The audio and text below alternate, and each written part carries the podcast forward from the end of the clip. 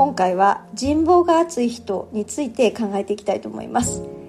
人望が厚い人って言われると周囲から信頼尊敬され慕われる人そんな風なイメージかと思いますがついつい人望というと上司を思い浮かべてしまうわけですね。人望がある上司熱い上司っていうのは、まあ、みんながこの人についていきたい。そんな風に思う人でした。一方で人望がないなこの人って思うような上司って、まあ、自分のことしか考えず肝心な場面で逃げ逃げてしまう上司。そんなイメージだったように思います。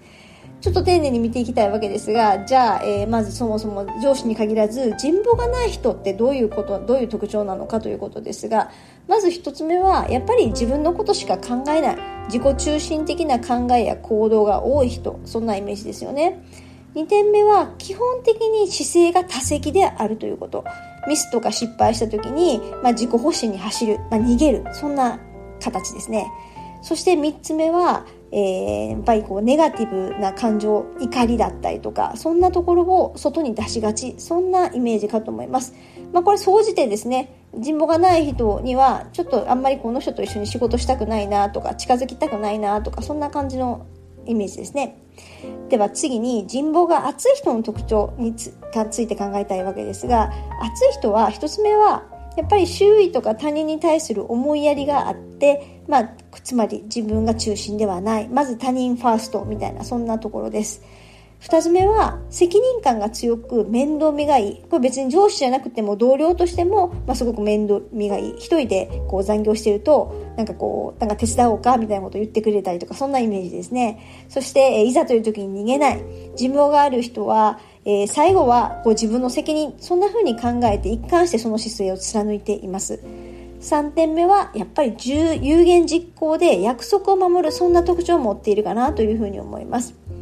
まあ、誰もが人望があのあるよりもないよりもある人になりたいって思うわけですがじゃあ人望があっる人になるために何を意識すればいいかですねもともと信頼とか尊敬慕われる人みたいなところからあるようにやっぱり日常の信頼の積み重ねということで、まあ、この人についていきたいこの人と一緒に仕事してもらしたいって思ってもらうためにどうするかってことですね。でそうするとまず1つ目はやっぱり何よりも、うんと、約束なんかやや自分が言った約束はしっかりと守るっていうことで裏切ってはならないわけですね。信頼っていうのは実はその信頼されるという状況に到達するまではすごく長い信頼を得るには長い時間がかかってたくさんのたくさんのことを積み重ねてこの人信頼できるってなるわけですが実はこの信頼っていうのはたった1回裏切っただけで簡単に崩れるそんな特徴も持っていますなので、まあ、その難しさっていうことを強く意識して、えー、行動とか、えー、言葉そんなところに責任を持つそんな姿勢が何より重要かと思います。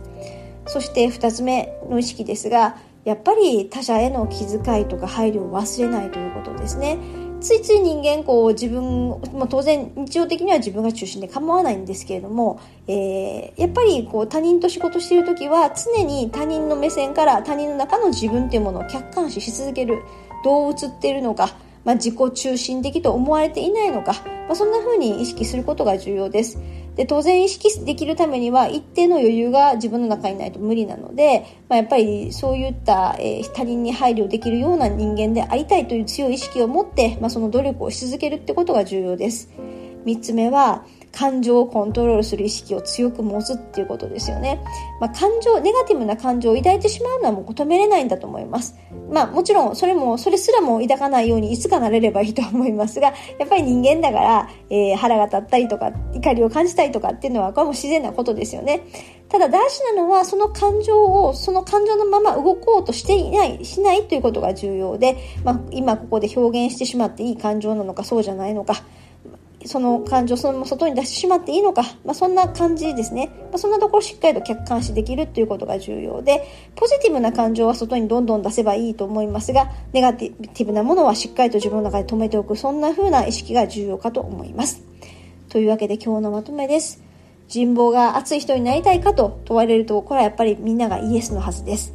で、これはやっぱり積み重ねということで、一つは人としてしっかりと信頼される、信頼される人になるということ、約束を守り続けるということですね。そして、もう一つ意識しやすいこととしては、やっぱり特にネガティブな感情の表現をしっかりとコントロールする。まずそんなところから始めてみてはいかがでしょうか。今日は以上です。